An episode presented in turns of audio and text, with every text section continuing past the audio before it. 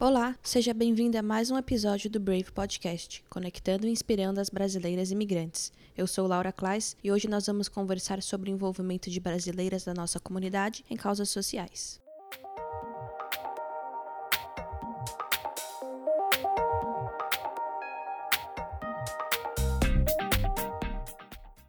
Os Estados Unidos, assim como o Brasil, também sofrem com diversos problemas sociais. O grande consumo de drogas, o alto custo do sistema de saúde, o difícil acesso à universidade e o racismo são alguns dos problemas que afetam a vida de milhares de pessoas por aqui. E enquanto o governo batalha para resolver esses problemas, nós também podemos fazer a nossa parte, seja através de doações pontuais ou atuando como voluntário em alguma ONG. Na Bay Area, São Francisco chama a atenção de todos por um problema social: os moradores de rua. Segundo um estudo de 2019, o município contava com mais de 8 mil pessoas desabrigadas, um crescimento de 14% em relação aos números de 2017. E desde o início da pandemia, o número de desabrigados explodiu em 285%, de acordo com o artigo do The. Guardian. Para entendermos essa realidade, a assistente social Glaucia nos conta como é o seu trabalho em uma das maiores non-profit para moradores de rua de São Francisco, a Episcopal Community Service. Então, nós atendemos uma média de 13 mil pessoas por ano. Diariamente, nós temos uma população de mais ou menos quase 2 mil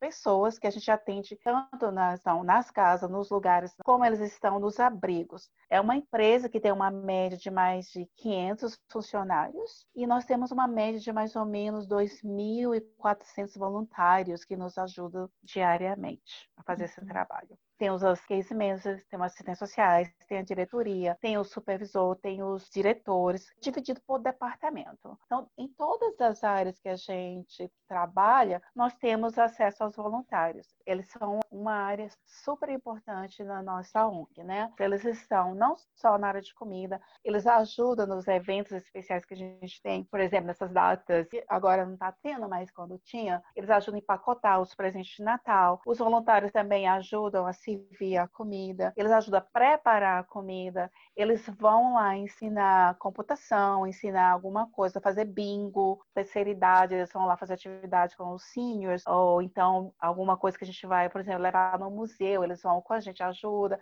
Os voluntários têm que passar por um treinamento, primeiramente, não é só chegar e ir lá e fazer. É feita uma inscrição, na qual tem uma, um momento lá de palestra com eles, para mostrar mais ou menos como que é que funciona, porque tem a questão da confidentiality information, porque a gente preza por essa questão. Então, a gente informa isso tudo para eles, tem um departamento só para isso, para os voluntários. Além dos funcionários e dos voluntários que acompanham a equipe da non-profit, a ajuda vem também de projetos como o da Raíssa, o Shared Care. Normalmente, eu me envolvi em trabalhos voluntários ao detectar uma necessidade da comunidade. O shared care ele foi o sentido oposto. Quando eu mudei para os Estados Unidos, aqui tem muito essa cultura de amostra, né? de sampling, assim. Então você vai comprar uma maquiagem, você ganha uma necessaire com umas miniaturas, né? Eu viajo bastante a trabalho e quando você viaja, você vai nos hotéis, tem shampoozinho, sabonetinho, aqueles amenities, né? E brasileiro adora coisa grátis. Então eu pegava e levava embora. Eu nem usava, meu cabelo é cacheado e às vezes o shampoo do hotel não dá certo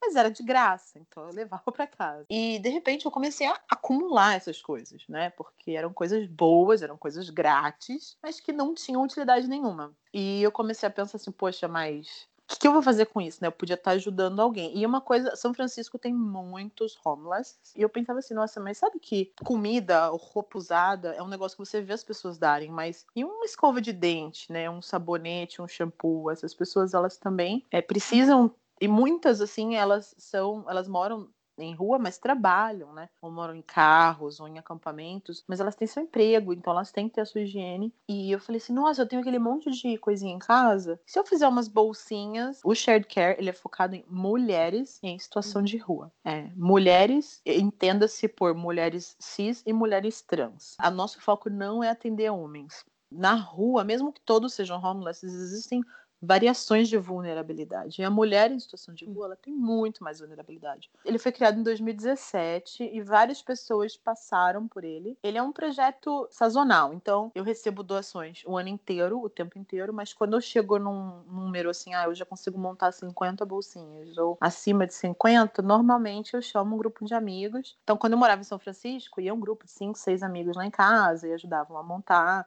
Teve gente que entrou, teve gente que saiu, porque ajudar todo mundo quer, mas quando você assume um projeto assim de prestar um serviço para a comunidade, você tem que ter uma continuidade, né? Assim, a maior parte da jornada eu segui sozinho até a Sueli se juntar a mim. A gente se dividiu e ela pega mais a região de São Francisco, North Bay, eu pego mais South Bay, um pouco de East Bay quando eu morava em São Francisco, a gente costumava ajudar o Shelter Next Door, que fica na Gary Street, que é onde a Gláucia trabalhava. É, a Gláucia fez a ponte entre eu e o Nextdoor. Depois ela mudou de abrigo. Eu comecei a ajudar o, o, outro abrigo dela. Tem um outro abrigo que é o Navigation Center na Bryant Street, em São Francisco, que é um colega. Então, assim, meio que foi uma rede de: olha, meu colega pegou um shelter novo que não tem nada. E quando eu mudei para o sul, eu conheci a Vilma, a Marcela Gadben, que tinha o Open a Bag. Comecei a ajudar o projeto delas, que é o Sleeping Bag for Homeless, que é um projeto que vai na rua mesmo, nos acampamentos de homeless de São José. Mas assim,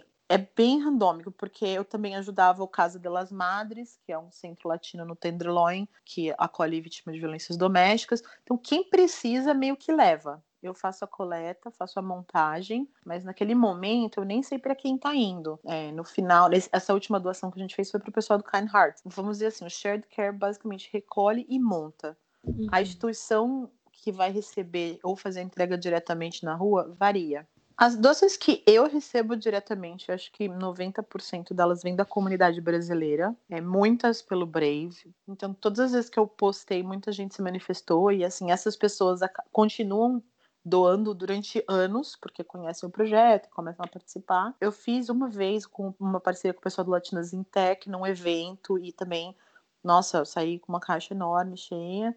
E tem os grupos de Buy Nothing. A Sueli, a maior parte das doações que ela recebe são é, dos grupos de Buy Nothing. E eu recebo alguma coisa aqui pelo Sul também.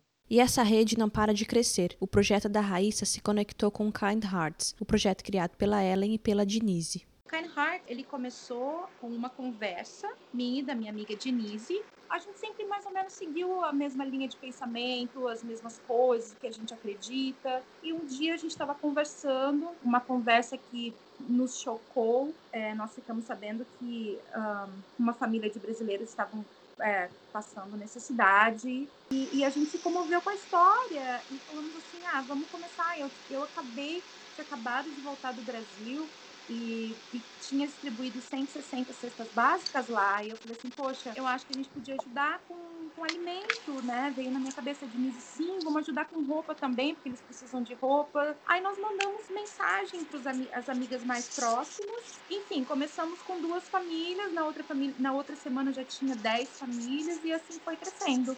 Hoje nós estamos atendendo South Bay, nós atendemos em São Mateus, São José, Concord, Sunnyvale. Nós temos doações por todos os lados. A gente está tendo bastante ajuda da comunidade.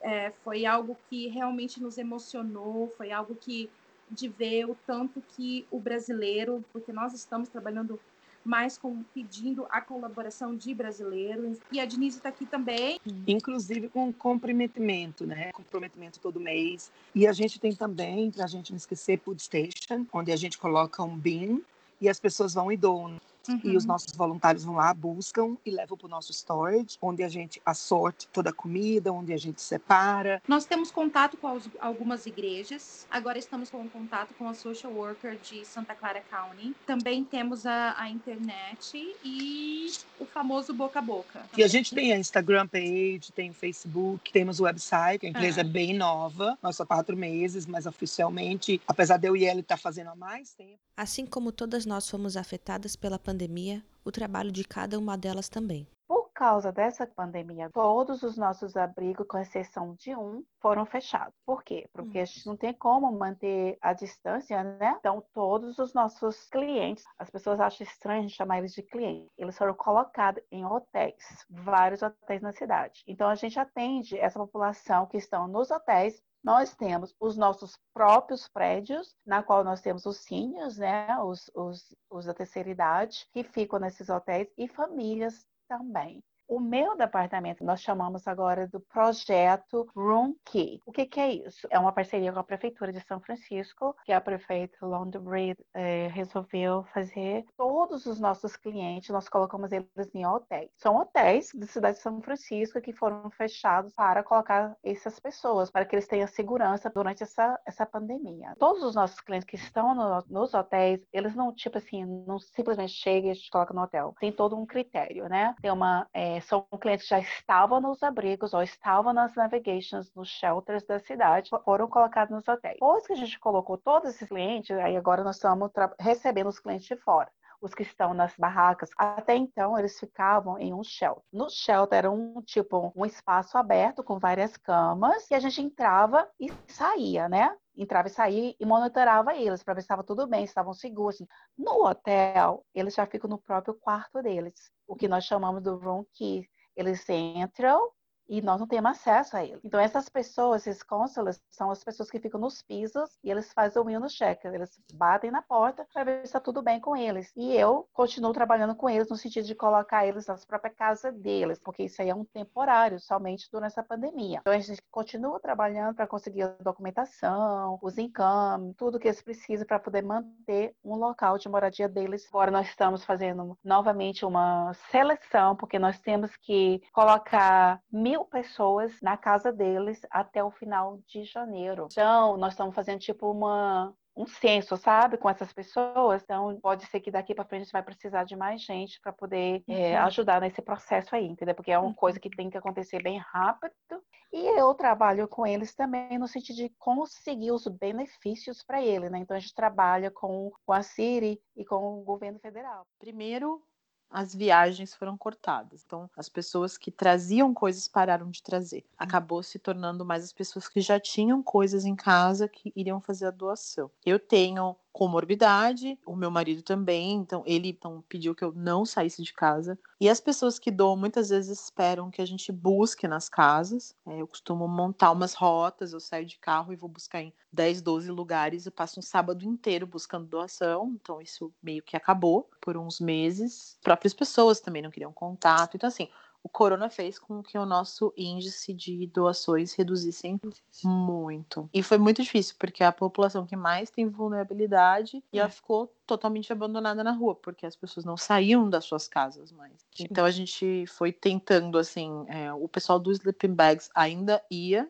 fazer as entregas. Então, umas duas vezes durante a pandemia eu passei doações para eles, ou o pessoal do Kind Hearts também, ainda durante a pandemia. E de uns dois meses para cá eu voltei a aceitar doação. Eu, eu, passo na casa das pessoas, de luva, de máscara, recolho na porta, sem contato, deixo no meu porta-malas pelo menos uns dois dias. Eu brinco que tá descoronando. E depois eu pego, lavo tudo, faço a separação, verifico data de validade que é shampoo, que é condicionador, que é não sei o quê. E assim, a gente retomou faz quase uns dois meses, mas a gente ficou bastante tempo parado, Caramba. infelizmente. É um conflito, porque você quer sair, você quer ajudar. Você sabe que aquele é o momento que as pessoas mais precisam. Mas, por outro lado, você também tem uma situação de comorbidade que você pode ir e não voltar. O que mais no, me chocou, assim, acho que nos chocou, né, é o, o desemprego nós temos um número muito alto de imigrantes, então eles estão passando por momentos super difíceis, mas ao mesmo tempo eles ficam com medo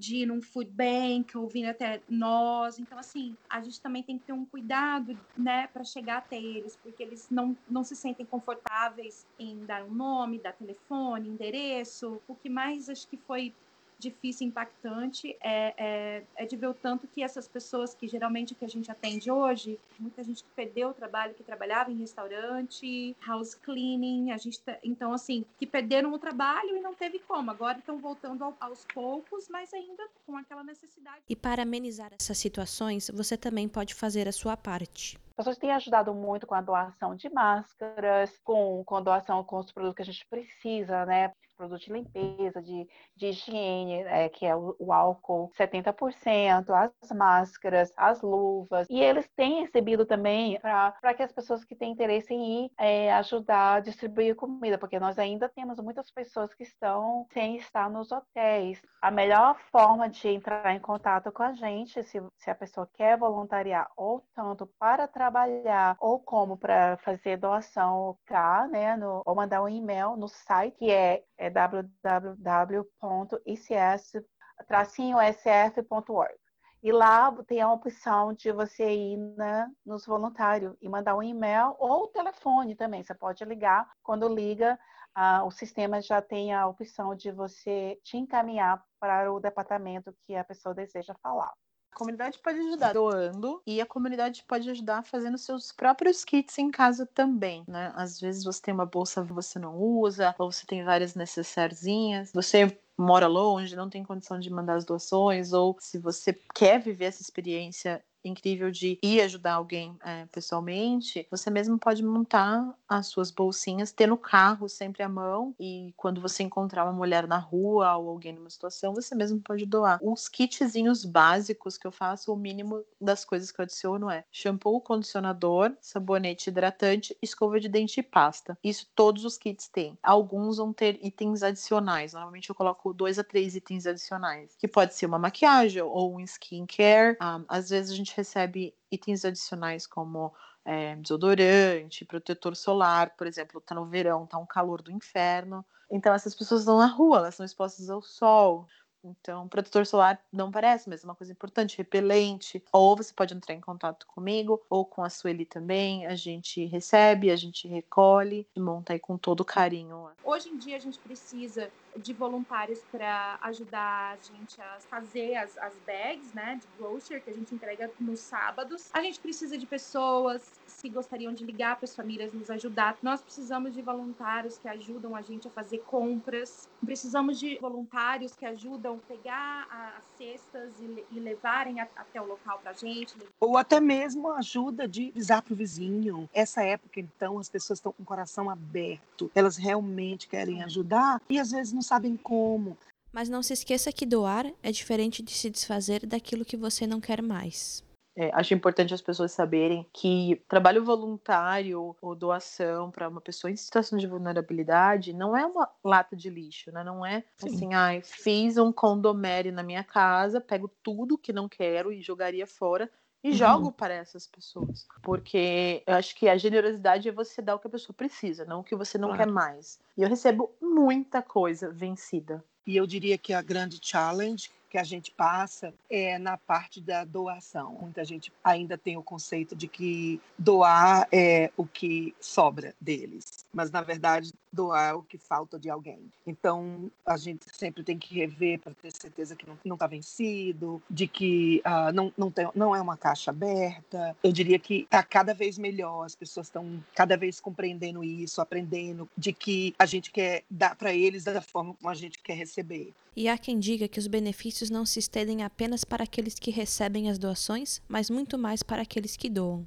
Os ganhos são tremendos, porque são pessoas que perderam tudo na vida, né? São pessoas que chegou num ponto que não é para eles, eles não têm mais nada a perder. E quando nós entramos na vida deles e mostramos para eles que eles sim ainda têm os direitos deles, que sim, eles podem fazer alguma coisa para poder continuar a vida deles de forma digna, como cidadão que eles são, é, assim, é impressionante. Eles ficam super agradecidos, eles ficam super assim emocionados quando, encontram lugar. Eles nunca tipo assim imagina que alguém poderia fazer alguma coisa por eles. Muitos deles escrevem cartão e mandam né para gente agradecendo pela oportunidade que eles já não tinham esperança e a gente deu de novo a esperança para eles.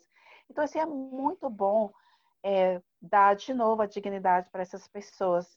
Assim, quando eu vou à rua, que muitas vezes eu fui com os times fazer as entregas e tal, você vê o impacto que tem, né? Você conversa com as pessoas e a primeira bolsinha que eu entreguei é, pessoalmente, a primeira leva de doações foi para o shelter da Glaucia mesmo, mas nessa segunda que eu fui à rua, a primeira bolsinha que eu entreguei foi para uma mulher trans eu me lembro que eles estavam vindo pegar as coisas com o pessoal dos sleeping bags e eu tinha avisado o pessoal dos sleeping bags, olha, as minhas bolsinhas eu só entrego para mulheres. E ela veio assim junto com aquele monte de homem e eu falei assim, hey you, uh, beautiful lady, come here, I have something just for a woman. Eu vi que ela olhou assim, ela olhou em volta, ela falou assim, você tá falando comigo? Tô.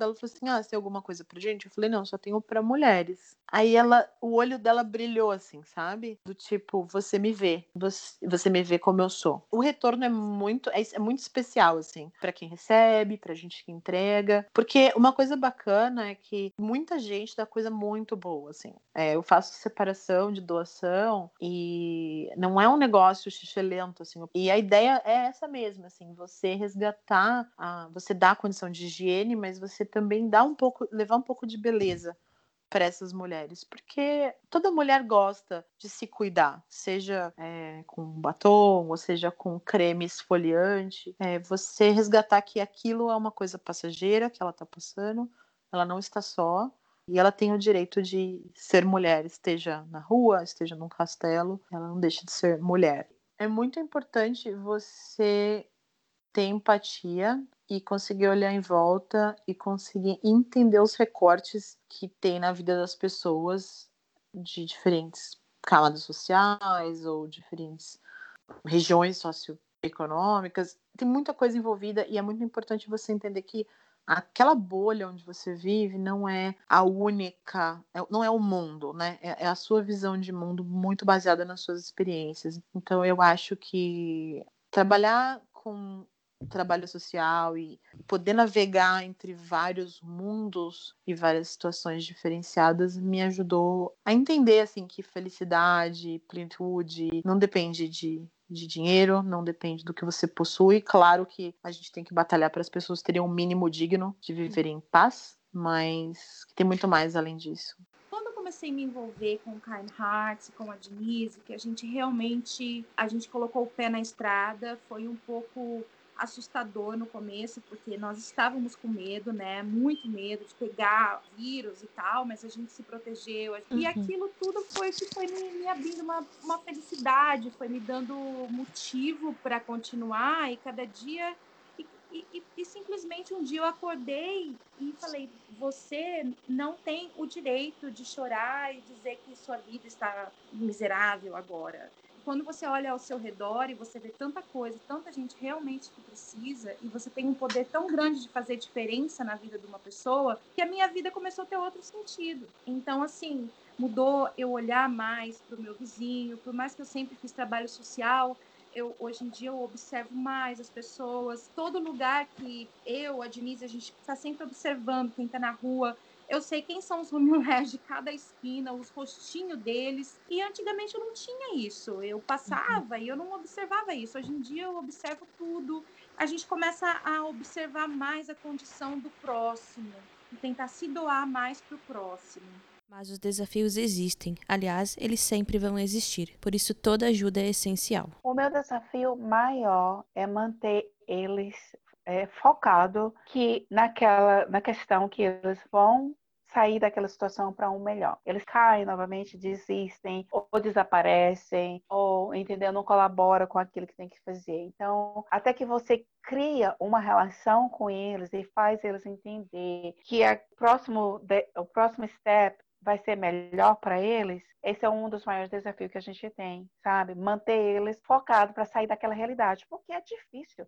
São pessoas que viveram 20, 30 anos como morador de rua. E o segundo desafio é que às vezes a gente quer resolver tudo. No meu caso, você sabe como a gente, como brasileiro, né? Está sempre querendo ajudar muito. Às vezes eu não consegui mudar, ajudar aquela pessoa, não foi por minha culpa. Aquela pessoa não quer ser ajudada, eu não posso obrigá-la a fazer. Então, às vezes eu tenho, eu tinha muita dificuldade. Um outro terceiro fator era carregar comigo os problemas daquela pessoa. Então, quando eu chegava no final do dia, eu parecia que eu estava carregando 100 quilos num lado do ombro e 100 quilos do outro lado, porque aquela energia toda eu carregava para mim. Então, eu aprendi a lidar. Primeira vez, quando eu resolvi criar o Shared Care, eu, a primeira doação tinha 18 bolsinhas, né?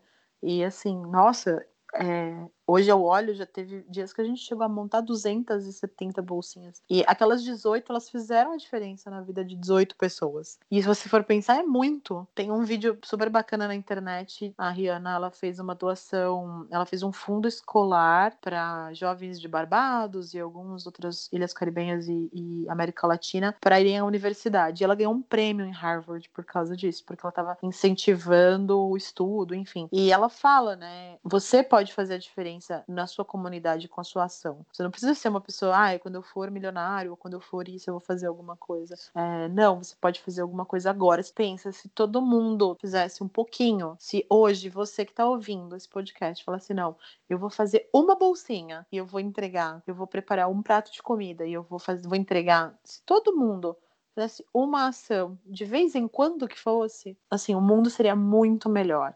Hoje a gente fica por aqui. Obrigada por nos acompanhar. Por favor, nos avalie, se inscreva no podcast e não se esqueça de seguir o Brave nas redes sociais. Se você quiser deixar sua sugestão ou participar de algum episódio, entre em contato pelo e-mail podcast@bravewn.com. Este episódio foi produzido por mim, juntamente com a Lívia Campos de Menezes. A música de hoje é da Soraya Schmidt. Um agradecimento especial a Laura Ferro e a Jéssica Toyota pelo apoio e revisão. Até mais!